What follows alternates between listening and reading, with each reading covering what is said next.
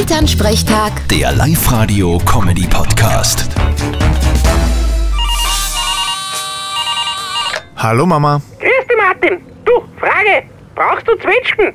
Na, wieso? Ja, du, wir haben so viel heuer, das ist ein Wahnsinn. Ich komm gar nicht mehr nach mit Marmeladenmacher und mit deren. Ja, und was soll ich mit den Zwetschgen machen?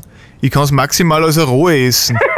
Ja, das konntest du tun, aber zu viel darf ich an deiner Stelle nicht essen. Das kann schlimme Auswirkungen haben. Wieso? Was passiert denn da? Ich hab schon lange kein mehr gegessen. Naja, wie soll ich sagen? Bei dir ist es nicht so tragisch, weil du wohnst eh alleine.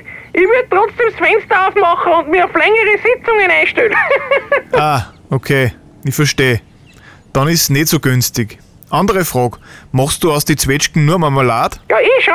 Der Papa verarbeitet's anderweitig. Der ist schon fleißig beim Schnapsbrenner. Also, die erste Tranche ist schon fertig.